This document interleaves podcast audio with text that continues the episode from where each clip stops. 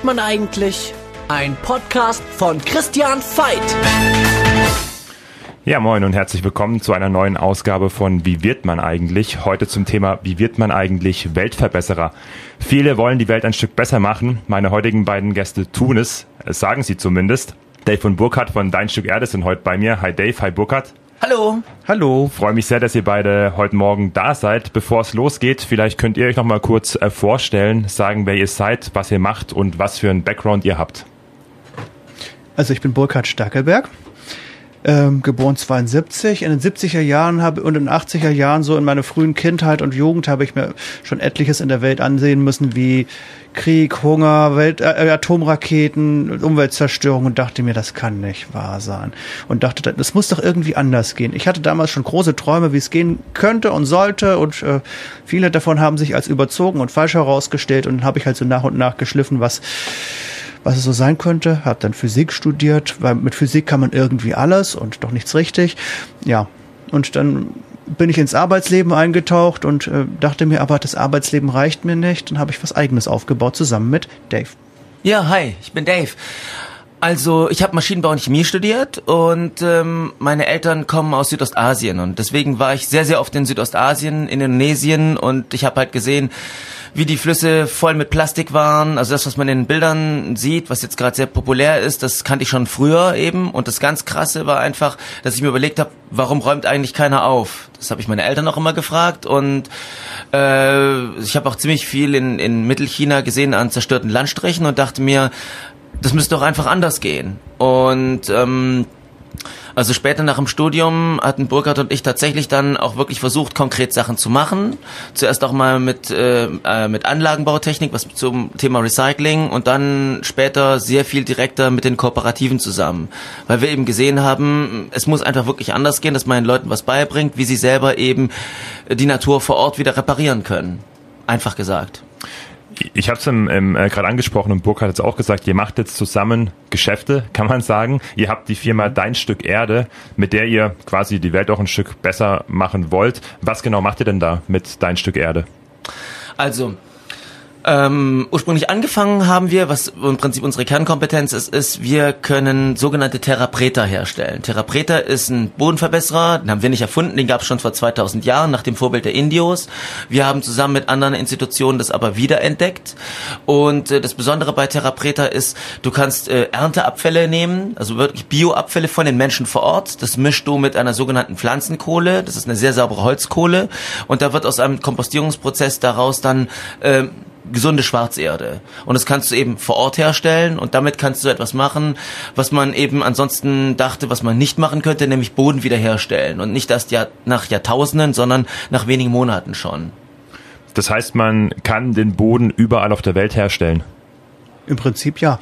Sagen wir mal so, setzt natürlich voraus, dass es genug regnet, dann kann man auch äh, jeden kargen Boden durch die entsprechenden Maßnahmen umwandeln in einen fruchtbaren Boden. Wenn es genug Regen gibt, kann ich darauf Pflanzen wachsen lassen.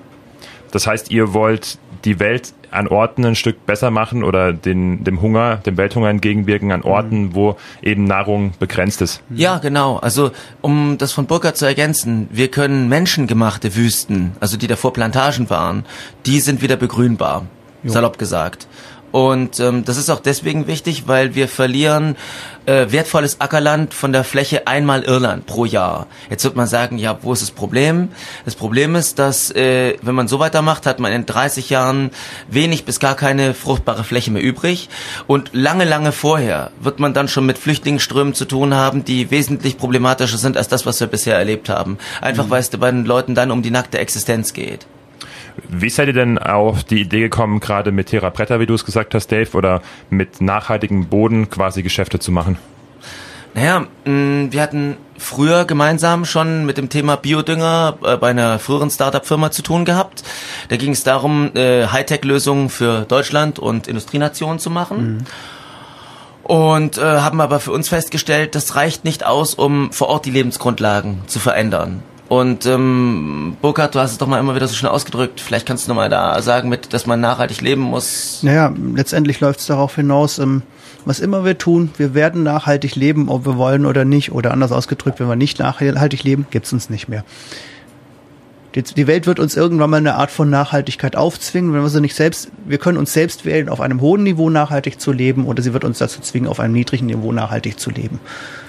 Und wir waren halt schon auf verschiedenen Teilen auf der Welt gewesen, in Ägypten, in China, Indonesien, und da war einfach der Gedanke, ähm, was wäre, was müsste man denn machen, wenn man jetzt nicht irgendwas Spendenbasiertes machen würde, sondern wenn man wirklich, also die Philosophie, die wir haben, lautet, gesunde Erde, dann wachsen darauf gesunde Pflanzen und aus gesunden Pflanzen werden gesunde Nahrungsmittel und das bedeutet, gesunde Nahrungsmittel bedeutet gesunde Menschen. Mhm. Und wir haben uns einfach überlegt, was müssten wir machen, damit wir das so in die Praxis umsetzen können. Und ähm, da führt kein Weg dran vorbei, als mit den Kleinbauern zu arbeiten. Im Übrigen ist es so, die Kleinbauern, die Kooperativen, die machen zwei Drittel der gesamten Landwirtschaft der Erde aus. Also das ist jetzt nicht nur Kinderfasching, sondern das ist wirklich sehr, sehr viel. Und ähm, wir haben uns dann überlegt, bei Terra Preta, das, was wir hier schon machen, zum Beispiel mit Kompostwerken zusammen, wie müssten wir das dort machen? Und da mussten wir erstmal überlegen, ähm, was sind da die größten Knackpunkte? Und die größten Knackpunkte sind eben das Thema Wissensvermittlung. Weil die Ernteabfälle sind da. Der Mensch ist die beste Abfall- oder vielmehr Rohstoffquelle. Mhm. Und da geht es jetzt eben darum, dass wir die Kooperativen schulen, dass sie daraus eben gesunden äh, Bodenverbesserer und Biodünger machen, wie sie es bei sich einsetzen und die Herausforderung ist eben die Wissensvermittlung und an wen vermittelt man es und dass man eben dann noch Nachbereitung macht, auch Monate nach der Schulung, damit das Ganze auch wirklich einen Effekt hat und nicht einfach nur ein Strohfeuer ist, das danach wieder erloschen ist, wenn die Leute aus äh, äh, Deutschland dann wieder weg sind und dann heißt es wieder, okay, machen wir es wieder wie vorher. Ist so viel bequemer, ne? Ja. Einfach weitermachen wie bisher, ja, hat ja bisher auch immer irgendwie funktioniert. Ja. Und die andere Sache ist natürlich, äh, also einfach ein Beispiel zu sagen, die Technik, die macht nur 25 Prozent aus. 50 Prozent des Erfolgs macht eben die Wissensvermittlung aus, dass man sich an die richtigen Leute wendet und ähm, als die Leute wirklich wollen, wirklich wollen, auch das Umfeld wirklich will. Und die anderen 25 Prozent äh, Sicherung der Nachhaltigkeit, dass man eben danach noch äh, ein oder zwei Lehrkräfte bezahlt für die nächsten zwei, drei Monate, damit das Ganze wirklich äh, erfolgskontrollenmäßig so weitergeführt wird. Heißt es, ihr wollt die Wissensvermittlung oder den Therapeutaboten nur im Ausland, also in Dritte Weltländern, sage ich mal, verbreiten oder seht ihr auch einen großen Bedarf hier in Deutschland? Im Prinzip gibt es auch hier in Deutschland genug Bedarf, vor allem wenn man sich jetzt den diesjährigen Sommer anschaut das ist ja nicht nur Wassermangel durch Hitze und Dürre, das ist auch eine Frage, wie viel Wasser hätte der Boden denn speichern können. Weil übers Jahr verteilt gesehen wäre es immer noch genügend Wasser, wenn der Boden dieses Wasser besser speichern kann. Dann würden jetzt wahrscheinlich einige Landstriche noch grün aus, aus dem All aussehen, die jetzt schon gelb und braun sind. Und es gibt auch hier in Deutschland menschengemachte Wüste. Schönes Beispiel im Norden Brandenburgs ist, ein alt, ist jetzt ein Naturschutzgebiet. Früher war es ein Panzerauffahrplatz. Die haben da gewühlt wie die Blöten mit ihren Reifen. Dann wuchs nichts mehr. Und das, was dann wuchs, hat auch noch äh, der potenziellen Vegetation einen Rest gegeben, weil es nämlich verhindert, dass wieder was aufwächst. Es ist eine richtige, echte Sandwüste. Genug Regen gäbe es dort. Und dementsprechend gäbe es auch genügend Bedarf, wobei unserer Meinung nach ähm, einfach es in Deutschland so ist, wir haben glücklicherweise gute klimatische Verhältnisse. Das macht die Sache halt einfacher, mhm. dass wir langsamer in die falsche Richtung fahren können. Das ist halt in anderen Ländern anders. Ähm, weite Landstriche in China sehen halt schon so aus, dass man halt Übernutzung betrieben hat. Und ähm, dasselbe gilt halt auch in Sri Lanka. Also ganz besonders habe ich krass natürlich in Brasilien, Indonesien, Guatemala, da macht man eben Brandrodung und äh, Brandrodung bedeutet halt äh, bisher, man zieht einfach weiter, man hat, äh, wenn man Brandrodung betrieben hat, ein paar Jahre einen fruchtbaren Acker, dann ist der aber ausgelaugt und dann geht's weiter. Und ähm, das ist kein nachhaltiges Prinzip. Und da versuchen wir eben dort vor Ort eben wirklich was den Leuten anders beizubringen. Und zwar auf dem Level, dass man nicht sagt, ja, er könnte das mal machen, sondern dass wir eben über Direct Trade ähm, Kakao oder andere Zutaten eben vor Ort darauf, darauf angebaut werden, eben beziehen. Auch in, auch in anderen Teilen Europas oder im Mittelmeerraum gibt es äh, schöne Beispiele. Spanien macht so viel, zieht so viel Wasser aus der Natur für ihren für den Foliengewächshausanbau, dass Spanien schon, schon langsam eine Wüste ist. Der gesamte Mittelmeerraum wurde zu antiken Zeiten, zu Römerzeiten entwaldet. Dort hat, man hat zum Beispiel an der dalmatischen Küste in Kroatien heute kahlen Fels das müsste dort nicht sein. Das war in antiken Zeiten war dort fruchtbares Ackerland. Nordafrika war ein ganzer Streifen, das war die Kornkammer des Römischen Reiches. Heutzutage ist es ein dünner Streifen, in dem noch überhaupt was wächst. Ich kann mir gut vorstellen, wenn man dort praktisch diesen dünnen Küstenstreifen mit fruchtbarem Boden versieht, dass man diesen, breiten, diesen Streifen wieder breiter bekommen kann, um dort wieder mehr Menschen mit Essen zu versorgen. Jetzt natürlich stellt sich nicht nur wahrscheinlich für mich die Frage, wie finanziert man sich das Ganze? Verkauft ihr Erde oder wie macht ihr das, reist rum und so weiter? Vielleicht könnt ihr dazu mal was sagen. Also mit Erde verkaufen haben wir tatsächlich mal angefangen, hat sich aber als ziemlich aufwendig und schwierig herausgestellt letztendlich aus den Händen gerissen hat man es uns nicht. Es gab den einen oder anderen Interessenten und haben wir festgestellt, wenn wir jetzt 100.000 hätten, würden wir es schaffen. Naja, vielleicht würden wir es gerade so schaffen oder auch gerade so nicht. Und mit 200, 300.000 würden wir es dann schaffen, vielleicht auch erst mit einer Million. Wir haben es nicht gewusst. Wir sind jedenfalls irgendwann mal unterwegs, damit mehr oder weniger stecken geblieben und haben uns überlegt, okay, wie geht's jetzt weiter? Erde kann man nicht probieren, nicht mal eben so in die Hand nehmen, probieren, reinbeißen. Man riecht der Erde nicht an, man sieht ihr nicht an, wie toll sie ist vor allem hochwertige torffreie Erde. Man muss sich ja vorstellen, wir haben diesen ähm, hochwertigen Prozess, den wir durch Forschung und Entwicklung vorangetrieben haben, hier umgesetzt und jetzt nicht einfach nur äh, im Garten oder so, sondern in Zusammenarbeit mit Kompostwerken, wo die Maschinenstunde schon vierstellig kostet, äh, wenn da gesiebt und gemischt wird. Und ähm, wie Burkhardt schon sagte, es ist dann halt schwierig, eben diese Qualität zu vermitteln und man kann Erde nicht essen. Hm. Dementsprechend haben wir uns hin und her überlegt, was geht noch. Da haben wir überlegt, bauen wir irgendwas auf dieser Erde an. Chili zum Beispiel, Chili-Töpfchen verkaufen. Dauert auch wieder lang. Am Ende sind wir drauf gekommen, wir verkaufen ein Getränk. Ja, und es ist so, wir beide haben Volontariat in Guatemala gemacht, äh, im Bildungsbereich und hatten danach äh, eine ganze Zeit lang von den Kooperativen Trinkschokolade am Stiel hierher importiert. Das ist jetzt einfach nicht kommerziell gewesen, sondern einfach um die Kooperativen zu unterstützen, dass man das Ganze dann praktisch zu Ostern und zu Weihnachten Nikolaus angeboten hat. Aber man muss leider sagen, die Qualität schwankte doch deutlich. Aber die Idee war immer da geblieben, zu sagen, man müsste mal was machen mit den Kooperativen zusammen.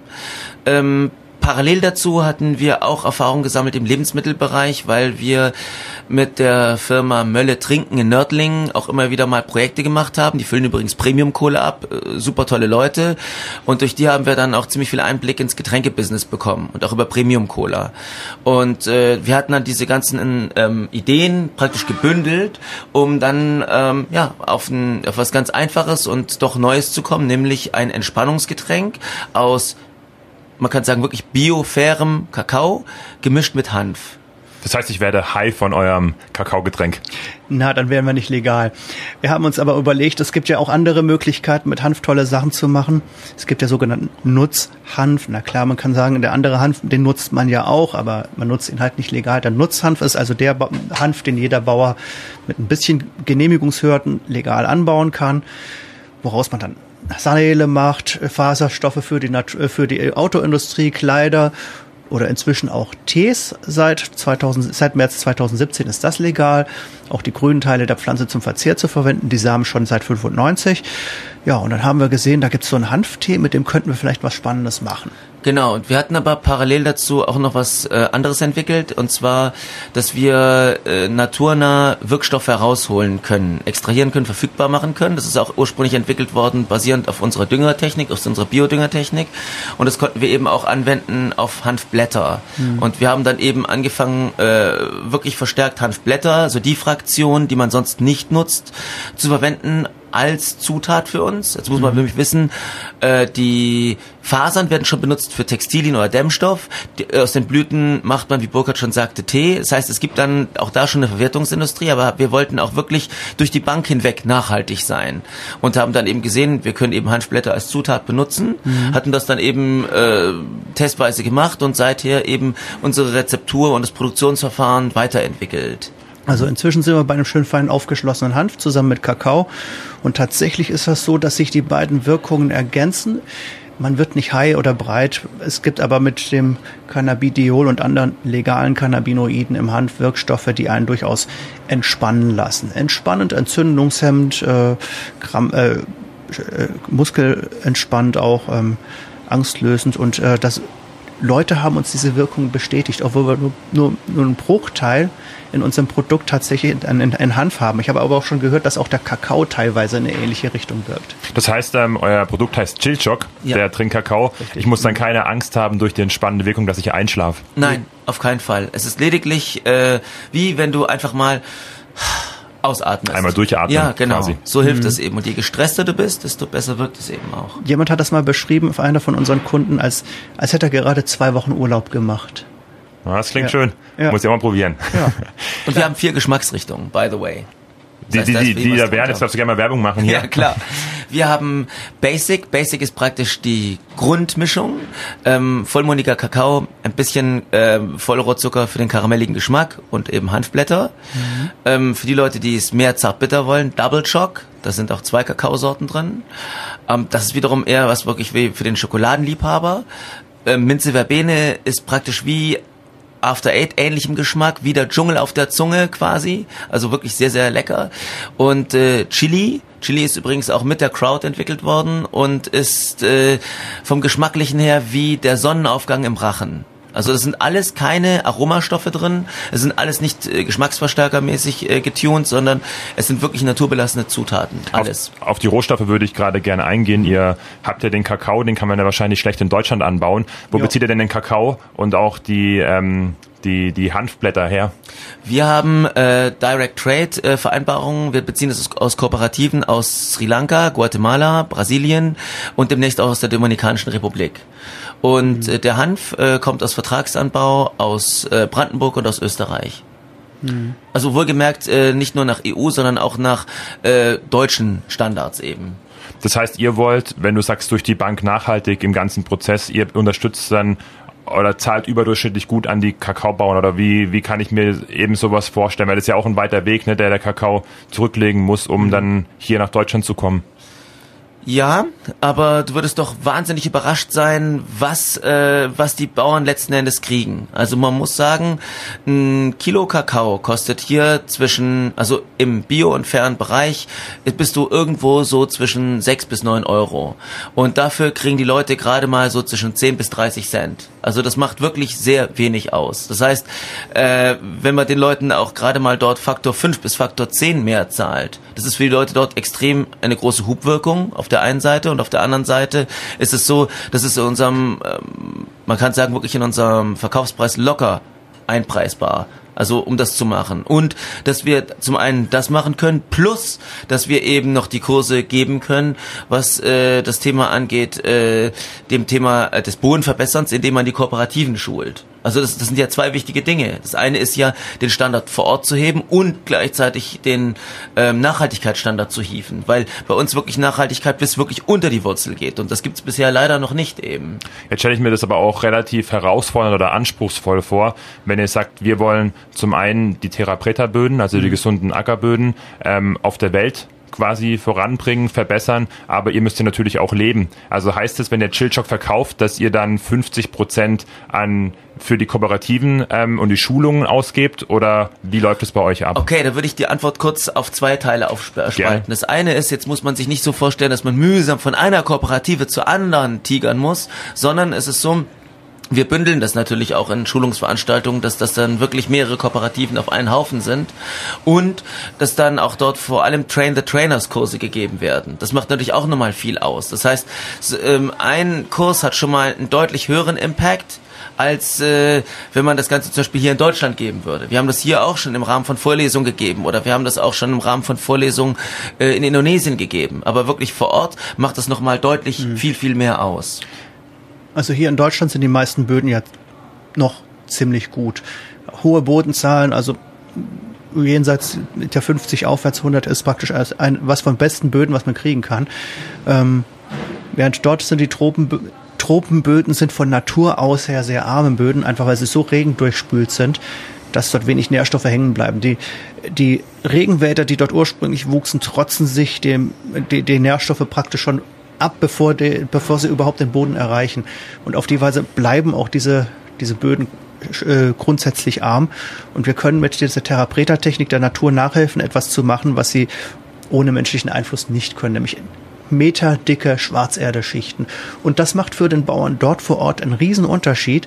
Er muss danach eigentlich nur so weitermachen wie davor, wenn er, wenn er davor eine gute Kompostwirtschaft hatte. Ähm, gut, eventuell müssen wir die, ihm die Kompostwirtschaft auch noch beibringen, aber der Effekt ist riesig. Und insofern ist das einmal ein Einsatz, den man geben muss, um dann dauerhaft einen großen Erfolg zu erzielen. Ihr habt ja da ein äh, paar Projekte jetzt quasi im Laufen. Zum einen wollt ihr natürlich Chillshock verkaufen, nehme ich an. Mhm. Zum anderen wollt ihr aber auch ein Netzwerk oder ein System aufbauen in den Ländern, damit, wie du gesagt hast, Train the Trainer, mhm. damit auch das Wissen vermittelt weitergegeben werden kann. Was hat denn für euch oder anders gefragt, wie geht ihr das gerade an? Also ist es für euch dann Prio 1 Chillshock zu verkaufen oder seht ihr das genau ähm, ja, parallel an, dass ihr sagt, wir müssen jetzt auch das Netzwerk direkt vor Ort in den verschiedenen Ländern aufbauen? Also wir haben das muss man auch nochmal sagen, wir fangen ja nicht bei Null an. Wir haben ja schon Referenzerfahrung. Wir haben in äh, Asien, Indonesien und in Ägypten haben wir ja schon Therapreta-Projekte gemacht. Das also heißt, wir haben Kontakte dann, vor Ort quasi ja, wir haben, schon. wir haben mhm. Kontakt, wir haben vor allem Erfahrung, wie lange sowas tatsächlich braucht. Das heißt, wir wissen, das ist jetzt nicht eine Sache, das macht man mal schwupps, äh, fünf, sechs Monate, alles klar, Weltretten abgehakt, sondern es ist ein beständiger Prozess. Das ist, das heißt also, mm, wir werden in diesem Jahr durchaus noch in zwei Anbauländern Workshops machen. Das ist vorgesehen. Ähm, das ist das eine. Für uns hat natürlich äh, Prio, dass wir hier bekannt werden müssen. Weil wenn man Chillshock nicht kennt, dann wird man uns auch nicht kennen und das heißt, dann wird man es auch nicht kaufen und dann wird das Ganze halt nicht entsprechend so schnell gehen, logischerweise. Also ja, wir sind natürlich, mh, wir sehen uns selber als Sozialunternehmung, aber Sozialunternehmung heißt nicht, dass man nicht ebenfalls äh, umsatzorientiert und gesunder Wirtschaft nach orientiert arbeitet. Das ist für uns natürlich wichtig, weil es geht ja nicht nur um uns, es geht ja auch darum, dass wir auch Mitstreiter bei uns im Tier, Team haben, die wir natürlich auch äh, fair bezahlen wollen und müssen. Und das bedeutet natürlich, dass wir dementsprechend auch unsere gesunden Produkte äh, an die Frau, an den Mann bringen müssen. Das ist natürlich jetzt auch eine Prio, dass man, dass wir eben bekannt werden. Ähm, das andere Thema ist aber gleichfalls wichtig, weil es eben auch unsere Ethik und unsere Philosophie ausmacht. Was ich nochmal ganz spannend fände, nochmal auf das Thema Erde speziell zurückzukommen. Mhm. Wie stellt man denn die Erde, also den Terra Preta, oder genau her? Macht ihr das selbst oder wie läuft es bei euch ähm, jetzt ab? Wie kann ich mir das vorstellen als, als Endverbraucher, der quasi auch Chillshock hm. dann gerne Kunze, oder, oder Chillshock oder dein, dein Stück Erde unterstützen will? Hm. Also die Herstellung der Erde basiert zunächst mal auf einem guten Kompostprozess. Guter Kompost ist um das so zu beschreiben, du schmeißt deinen Biomüll zusammen und der verrottet. So, damit er richtig gut verrottet, braucht er eine entsprechende Durchlüftung und eine entsprechende Temperaturen. So, Bakterien mögen es so warm wie in unserem Körper, so bei hohen 30 Grad oder 37 Grad rum. Gibt auch noch andere Bakterien, die arbeiten besser bei 55 Grad, kann man beides machen. Ähm, für gewöhnlich hat man eine Heißrottephase, um Keime im Kompost abzutöten. Wenn man aber jetzt zum Beispiel noch Kohle mit hineinarbeitet, die auch für eine gute Durch die Durchlüftung unterstützt und ähm, die Nährstoffverhältnisse verschiebt, dann kriegt man auch eine kriegt man einen Kompost, der nicht un unterwegs in diesem Reifeprozess sehr scharf ist, sondern eigentlich immer sehr von der, von der vom Chemismus, von, von, von der Bedingung für die Pflanzen so gemütlich ist, dass dann plötzlich alle Unkräuter, die man loswerden will, im Kompost im Dunkeln anfangen zu keimen. Und bis der Kompost reif ist, sind die alle schon wieder verarbeitet im Kompost. Äh, um ein Missverständnis zu vermeiden, wir reden hier nicht bei Kohle von Braun- oder Steinkohle, sondern das ist äh, eine sehr gesunde Holzkohle, die jetzt auch nicht aus äh, extra äh, aus extra gefällten Bäumen hergestellt wird, sondern da kann man einfaches Gestrüpp nehmen. Wir verwenden dazu verschiedene Open Source Techniken, die äh, vom äh, Delinat Institut äh, wiederentdeckt und entwickelt wurden. Das nennt sich Contiki. Also äh, haben wir auch nicht selber entwickelt, aber zum, äh, zum großen Teil eben auch mit vorangetrieben und mitentwickelt. Jetzt gerade in der Anwendung. Das ist eine Feuerschalentechnik, die man wirklich für sehr wenig Geld, teilweise nur als Loch im Boden ausführen kann und auf die Art eben saubere Holzkohle kriegen kann. Sauber bedeutet, dass da eben keine äh, Giftstoffe, Phenole, Ablagerungen, teerartige Stoffe drin sind, sondern die riecht nach nichts und die schmeckt nach nichts. Das ist wie jo. Aktivkohle, die man kaufen kann in der Apotheke. Dave's Hund liebt diese Kohle. Genau. Und die Hühner und, fressen sie auch gerne. Genau. Und das ist eben eine, das heißt, diese Kohle kann man übrigens auch zur Wasserfilterung benutzen. Und das ist es, was Burkhardt beschrieben hat. Das mischt man eben mit der Therapreta und bringt es den Leuten praktisch bei. Wie zufrieden seid ihr denn dann oder wie wichtig ist auch für euch ein gut funktionierender, äh, ein gut funktionierendes Bioabfallsystem? Seid ihr da in Deutschland zufrieden, wie das läuft? Also sagt Nee. ihr zum Start her mit dem Bioabfall, damit wir Therapretta herstellen können? Und ist das, also wie, wie, wie, wie, wie seht ihr das da? Also ist es ein System, von dem ihr gerade profitiert oder muss das eurer Meinung nach anders laufen? Ähm, sagen wir mal so, äh, wir haben in Deutschland eine historisch gewachsene Abfallwirtschaft. Historisch bedeutet, da landen alle Sachen zentral auf einem Haufen und müssen dementsprechend abverarbeitet werden. Und das bedeutet, dass man ohne eine äh, großindustrielle Technologie oder Großtechnik gar nicht mehr das Problem in den Griff kriegen kann.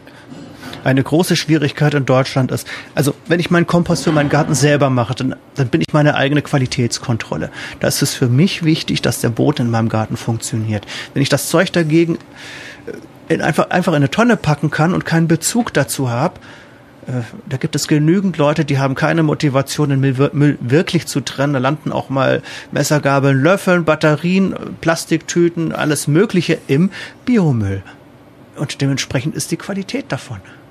Wie, wie wichtig ist denn für euch dann auch in den Ländern, in denen ihr jetzt äh, speziell oder besonders aktiv sein wollt mit Therapreta, da auch ein, vielleicht kann man auch sagen, für euch geeignetes Bioabfallsystem aufzubauen? Weil ich kann mir vorstellen, dass in Dritte Weltländern natürlich sowas nicht existiert wie hier in Deutschland. Das ist witzig, dass du das gerade sagst. Wir haben auf der auf der am Herweg hierher zur HDM hatten wir darüber gesprochen, äh, wie sauber die Wege sind und dass äh, also in Asien, wir auf demselben Campus, äh, also ich meine jetzt nicht in Asien so, sondern in Indonesien, ähm, würden da Platz, Plastikfetzen durch die Gegend äh, gewirbelt werden, da würde echt noch viel mehr Dreck rumliegen und das ist hier halt nicht der Fall, äh, weil das Bewusstsein hier natürlich deutlich weiter ist. Also in Asien und in anderen Ländern, da muss man total viel Campaigning machen, bis das Thema wirklich in den Köpfen der Leute ist, hip ist und dass man da auch Wissen, vom Wissen zum Handeln kommt. Und was wir dann auch gesehen haben, ist einfach, dass zu viele Leute gegen was sind und dass zu wenig für etwas sind. Und deswegen versuchen wir da halt diese positive Motivation zu stärken. Ich denke, ein guter Einsteig, Einstiegspunkt ist praktisch innerhalb der Landwirtschaft anzufangen.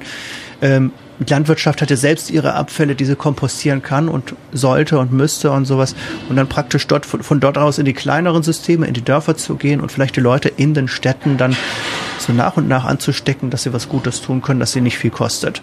Aber nochmal die Frage, ist es für euch auch wichtig oder mit ein, ein, ein Ziel mittel- und langfristig, dass ihr ein gesundes Abfallsystem quasi in den Ländern auch aufbaut? Oder sagt ihr, uns geht's wirklich darum, weil der Boden bedingt ja, wie ich es Ja. verstanden habe, natürlich auch das Abfallsystem. Ne? Ja. Langfristig ja, weil wenn wir die Nährstoffkreise nicht schließen, dann müssen wir sie irgendwann, müssen wir die Nährstoffe irgendwann mal aus den furchtbaren Abfallbergen raus extrahieren oder aus dem Meer oder woher, wohin auch immer sie dann gehen.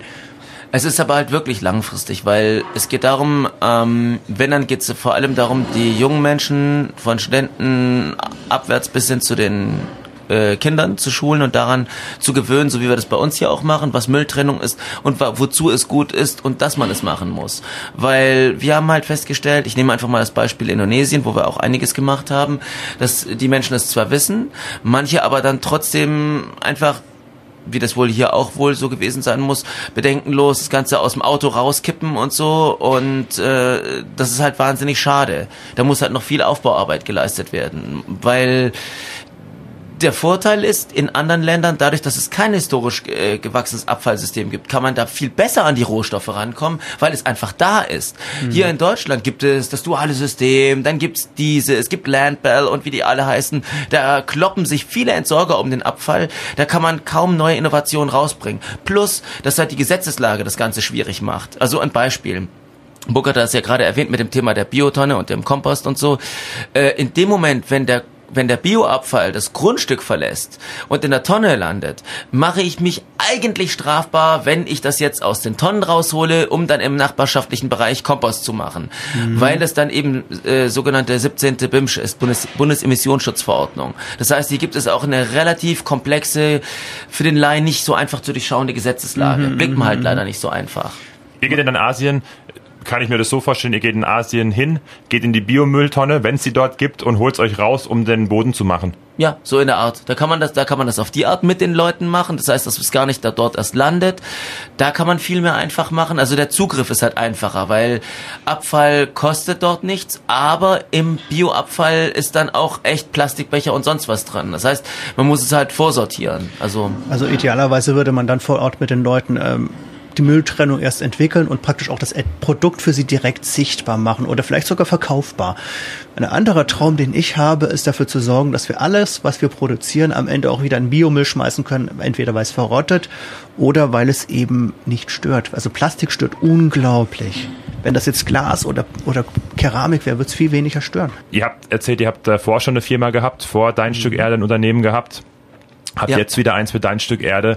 Wie wichtig sind denn auch für eure Unternehmung Therapreta, also Ackerboden, gesunden Ackerboden voranzubringen? Wie wichtig sind euch da Mentoren? Sehr. Sehr wichtig. Also wir haben viele Dinge hätten wir in der Art so nicht geschafft, wenn wir nicht einfach Leute hätten fragen können. Einfach, wie man praktische Dinge macht. Wie macht man am einfachsten Pflanzenkohle oder äh, wie baut man eine Marke auf?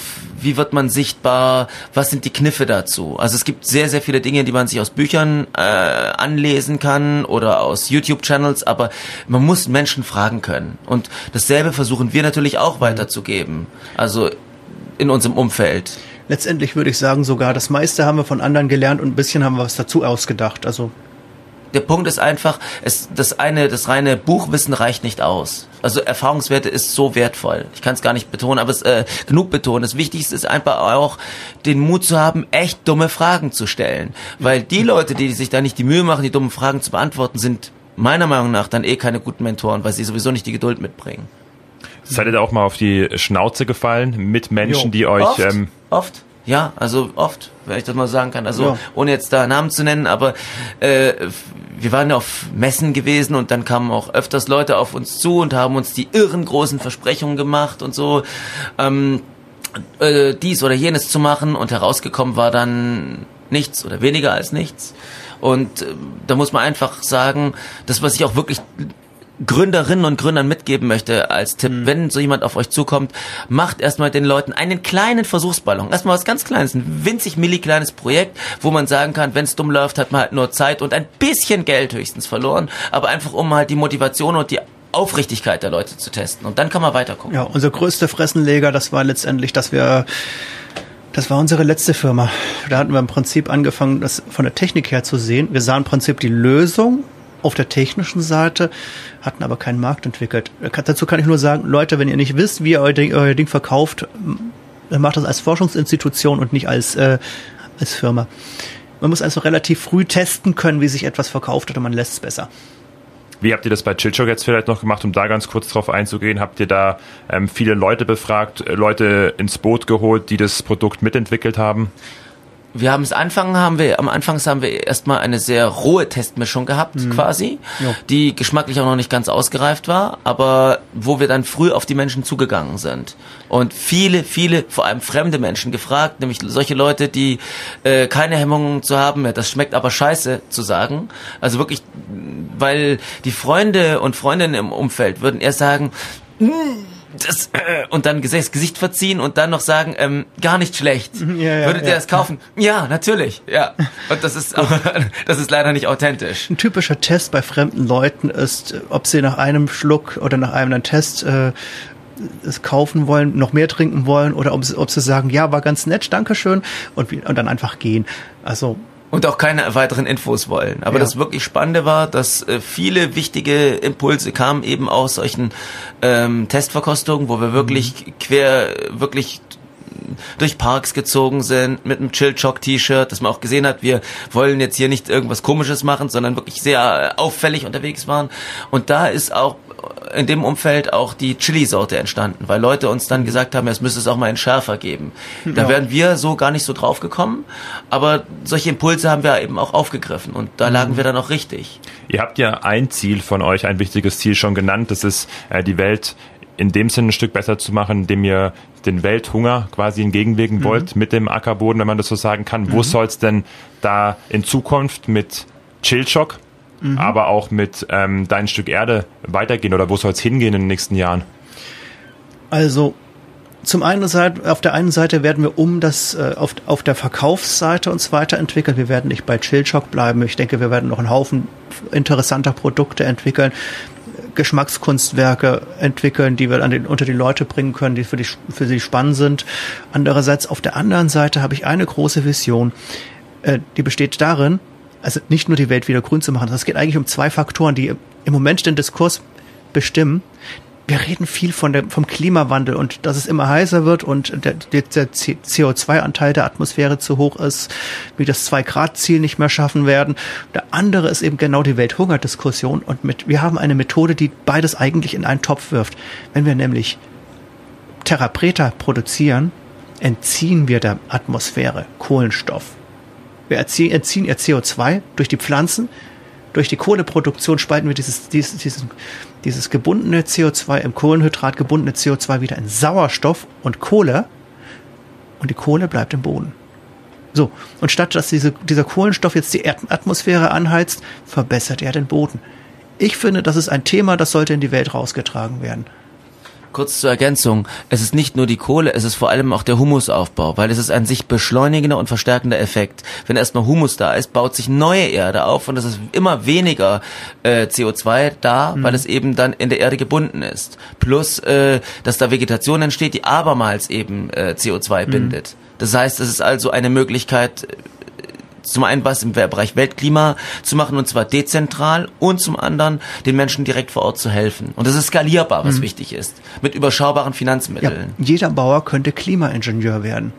Er kann der Atmosphäre Kohlenstoff, Kohlendioxid entziehen oder wenn er eben nicht organisch düngt, sondern, sondern seine, seine Pflanzen aus dem Boden zieht und abbrennt, ihr wieder CO2 hinzufügen. Also ja, eigentlich ein, ein relativ äh, simples und, und, und ja. einfaches Mittel, wenn man es ja. so hört. Ne, wir wollen euch. ja auch bewusst das so kommunizieren, auch über äh, unsere Chillshock-Packungen. Deswegen, ähm, wir haben rausgerechnet, dass mindestens, ich betone mindestens 200 Quadratmeter Boden pro Chillshock-Packung wieder gut gemacht werden. Also wenn jemand eine Tasse Chillshock genießt, macht er im Prinzip 20 Quadratmeter Boden wieder gut. Und das ist eigentlich eher wirklich die Untergrenze von dem, was wir kalkuliert haben gerade bei dem, was eben machbar ist sehr spannend, wie ich finde, wenn man jetzt, äh, wenn jetzt jemand zuhört da draußen und sagt, hey, irgendwie ich möchte die Welt auch ein Stück besser machen, ich möchte mhm. die Welt irgendwie verbessern, sei es mit euch unterstützen, mit mhm. einem, mit den Visionen und Zielen, die ihr habt, oder auf einer ganz ähm, anderen Seite die Welt verbessern will. Habt ihr irgendwie in zwei, drei Sätzen könnt ihr sagen, wie wird man denn eigentlich Weltverbesserer? Gibt es da für euch so einen allgemeingültigen ähm, ja, Schluss, den ihr jetzt schon gezogen habt? Wie kann man die Welt besser machen? Also die wichtige Sache ist, ähm, seine Ziele erstmal aufzuschreiben und sich die Ziele wirklich bewusst machen, weil das ist ein wichtiger Schritt, zu sagen, die Ziele sind für mich wirklich, wirklich wichtig und ich möchte das wirklich, wirklich in meinem Leben tun. Weil mhm. allzu oft äh, gibt es viele Alltagssachen oder auch Alltagsmeinungen, die sagen, ah ja, das war ja ganz nett, aber wenn du jetzt dein FSJ oder FJ gemacht hast, dann machst du was Anständiges. Zum Beispiel stößt du dann BWL oder so. Äh, nichts gegen BWLer, das ist auch ein wichtiges Fach. Aber ich meine jetzt einfach, dass man dann wirklich seiner Passion folgt und wirklich was versucht eben zu machen, was für sich und für andere gut ist. Ja, wichtig ist, äh, seiner Leidenschaft zu folgen und aber auch den Mut zu haben, auf die Nase zu fliegen. Also wir haben in unserer zivilisierten Welt oft unglaublich viel Angst davor, irgendwas falsch zu machen, einfach weil wir dann den bequemen Rahmen verlassen, in dem wir aufgewachsen sind, in den wir hineinerzogen wurden, regelrecht, ähm, mit Ängsten erzogen worden. Aber wir leben in einem so sicheren Rahmen. Oft verhungert man eben nicht. Und das ist, das ist, also ich finde, solange man nicht dran stirbt, hat man immer wieder die Chance, neu aufzustehen und weiterzumachen. Und ich denke, was auch ein Faktor ist, äh, ja, am besten, das einfachste Weltverbesserer zu sein, ist ein einfaches Geschäftsmodell draus zu machen. Und man muss ja nicht dann endlos reich werden, man kann ja den Reichtum, den man schöpft dabei, eben in die Weltverbesserung stecken. Ja, und ansonsten, wenn ihr konkrete Fragen habt, ihr könnt uns auch gerne, gerne anschreiben, einfach an info at chillchock.de wenn ihr Fragen habt. Ich mache auch nochmal die ähm, E-Mail-Adresse und den Link zum Produkt. Euch gibt's ja im Online-Shop mittlerweile, mhm. auch in die Infobox. Da könnt ihr gerne mal draufschauen. Zum Abschluss gibt's an jeden Gast oder heute zwei Gäste mhm. ähm, sechs heiße Fragen oder Aussagen, die ich euch bitten würde, kurz mhm. zu vervollständigen. Also gerne der Reihe nach, dass mhm. jeder zu einer Aussage was sagen kann. Und ich würde sagen, wenn ihr bereit seid, Dann ja. geht's los. Wollte noch einen Nachklapp. Es ist nicht jedermanns äh, Sache, ein Geschäftsmodell draus zu machen. Man kann natürlich auch äh, Weltverbesserer aus, aus der Anstellung heraus sein. Ja, einfach sich ein einfaches Projekt aussuchen, testen und am besten kurze Wege gehen beim Weltverbessern. Und wenn es nur, nur drei Nachbarn sind, denen man was Gutes tut. Sehr schön. Dann äh, würde ich sagen, geht's los mit der ersten Aussage. Ich bin stolz auf. Mein Team. Ich bin stolz auf das Team. Worauf bin ich stolz? Das ist eine echt schwierige Frage für mich. Ich bin. Ja, ich, ich lasse das mal ohne Antwort, weil Stolz ist ein, ein, ein, für mich ein vergessenes Gefühl. Glücklich macht mich.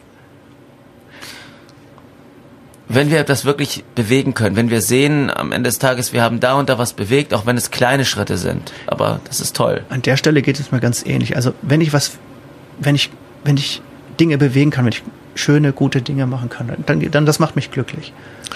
Das Schönste an meinem Job?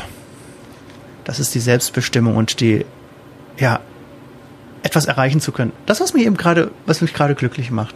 Ja. Ähm, mit wenigen Mitteln doch schon Großes zu bewirken. Also gerade vor allem durch solche Kurse.